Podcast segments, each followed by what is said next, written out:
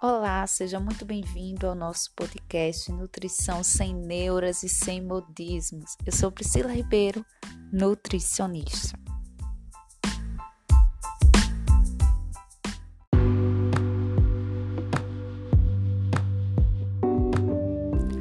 Como fazer escolhas alimentares consciente? Essa é a sua questão, essa é a sua dúvida, essa é a sua vontade? Vamos falar sobre isso hoje no nosso podcast.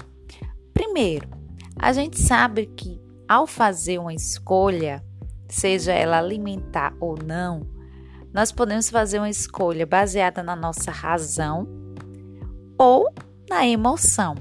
Muitas vezes a emoção é o principal fator aí decisório no momento de uma compra ou de uma escolha, porque uma compra pode ser uma escolha, não é isso?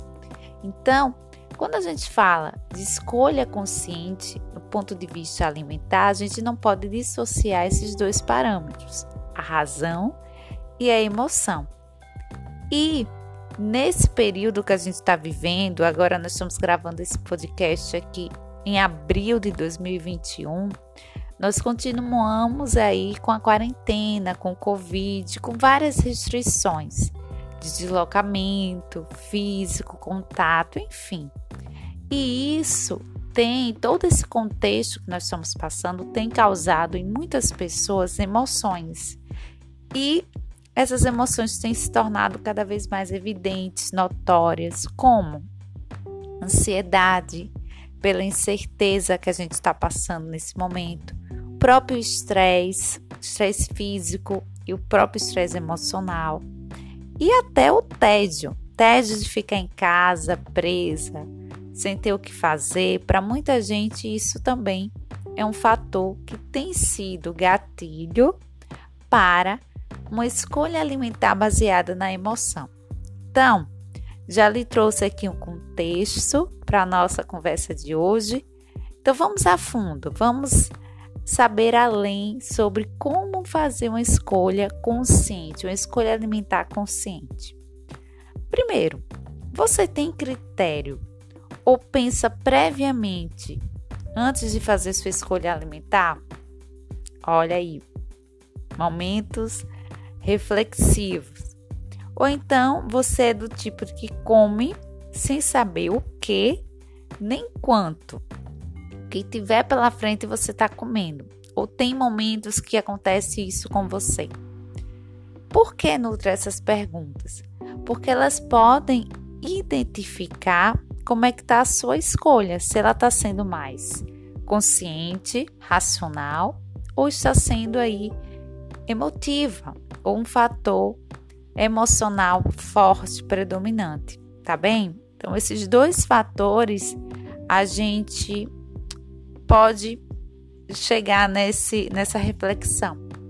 Então, primeiro passo que eu quero falar com você é o seguinte: a gente precisa identificar. Identificar quando nossas escolhas estão baseadas aí no foco como base emocional.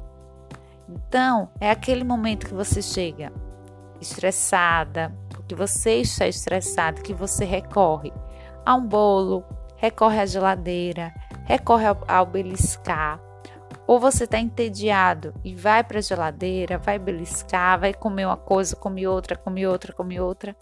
Ou seja, você não está fazendo uma escolha consciente, você está sendo conduzido, levado pelos fatores emocionais. E muitas vezes o alimento, por fazer parte do nosso dia a dia, por, por ter livre acesso, a gente acaba recorrendo a ele como fuga, como conforto emocional, como uma forma de alívio.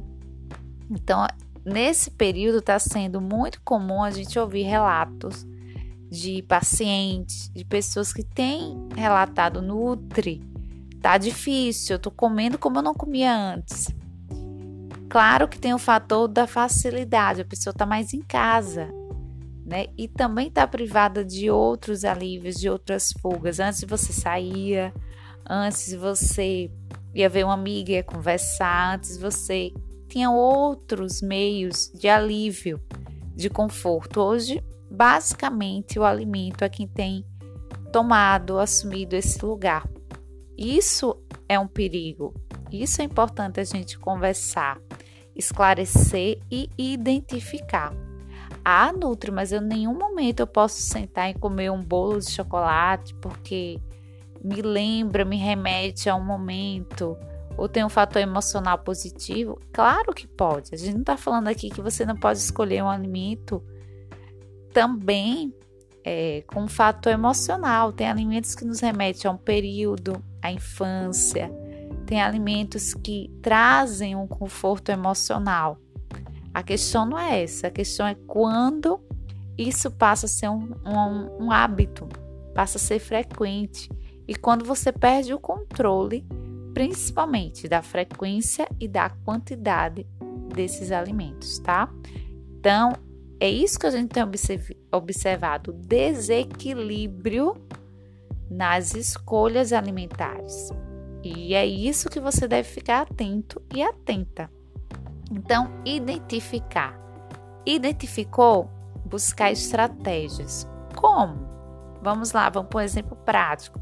Se você percebe que todo momento que você está com tédio, está sem saco, como a gente diz, você vai lá na geladeira, você recorre à geladeira e acaba pegando o que tiver pela frente só para abstrair.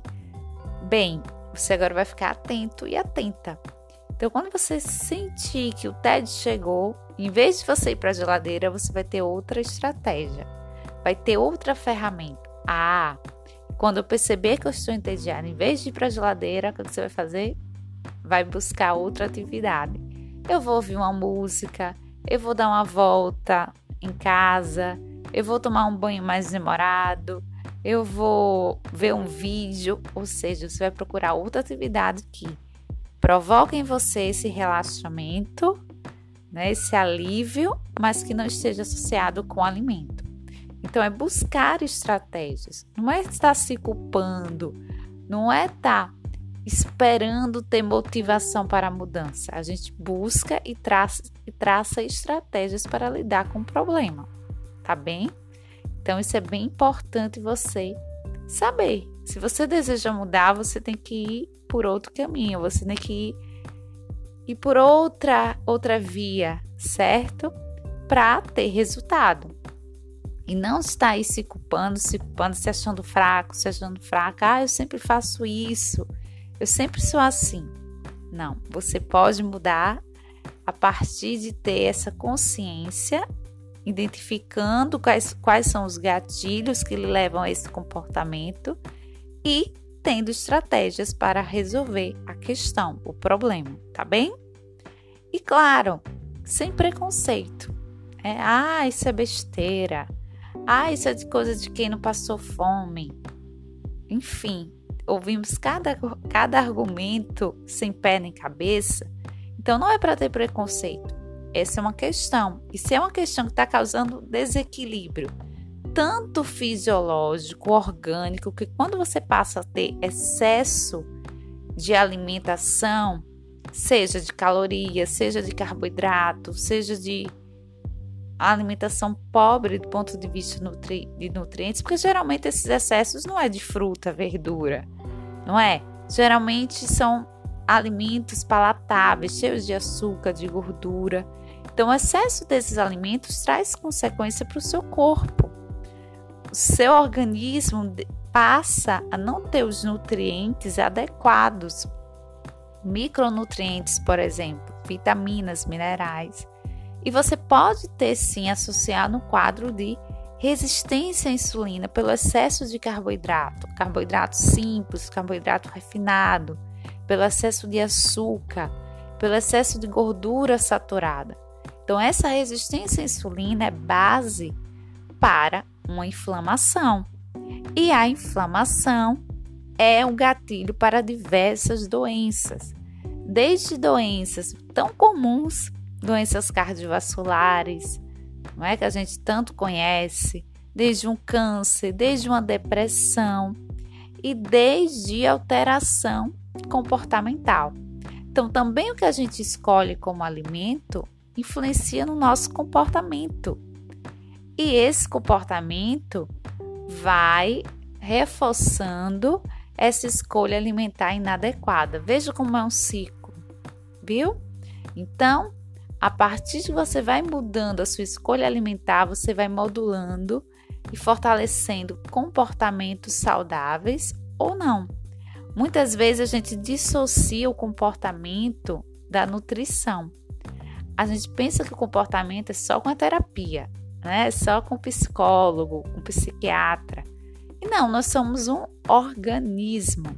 Sistema nervoso central, produção de neurotransmissores faz parte do teu corpo, do teu organismo.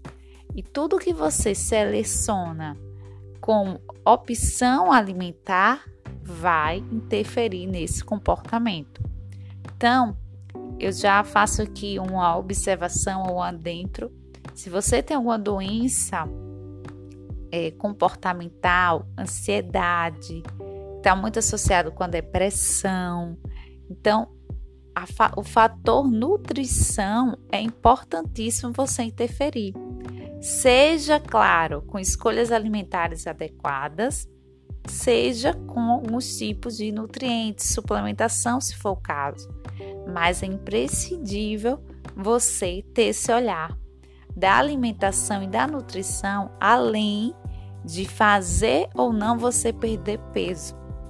E por falar em peso, esse é outro fator também que está associado com a inflamação que eu falei no instante, tá? Então a gente sabe que o aumento do peso, ah, eu não tô vendo nenhuma doença. Eu tô comendo, eu só ganhei peso nessa quarentena.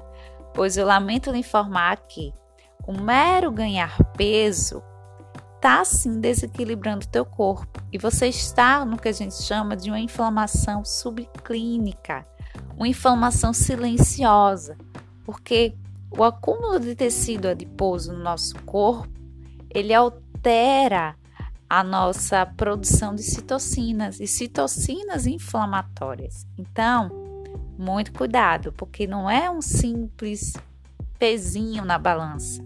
Isso tem consequências diretamente para o teu corpo.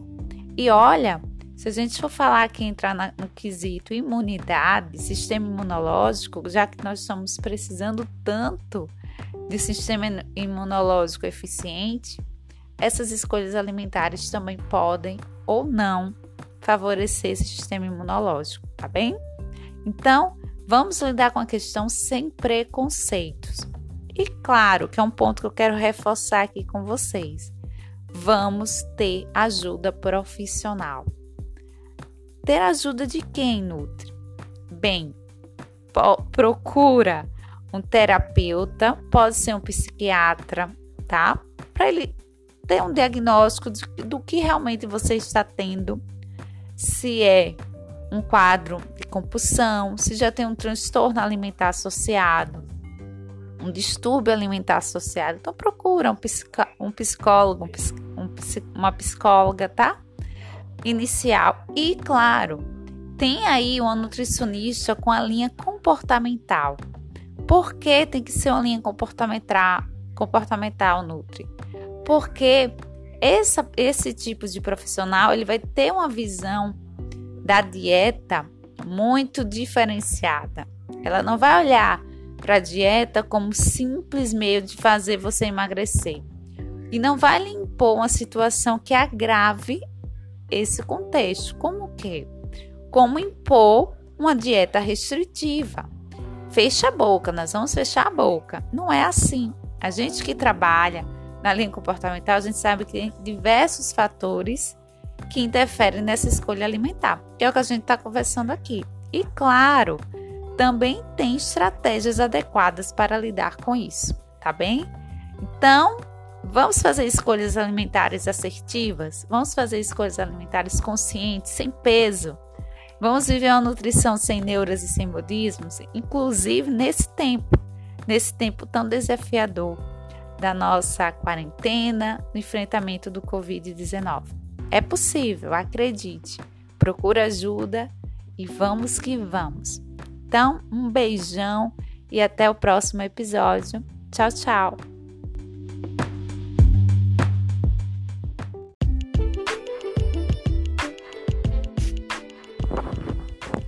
Me siga lá no Instagram, arroba Priscila Ribeiro Nutri.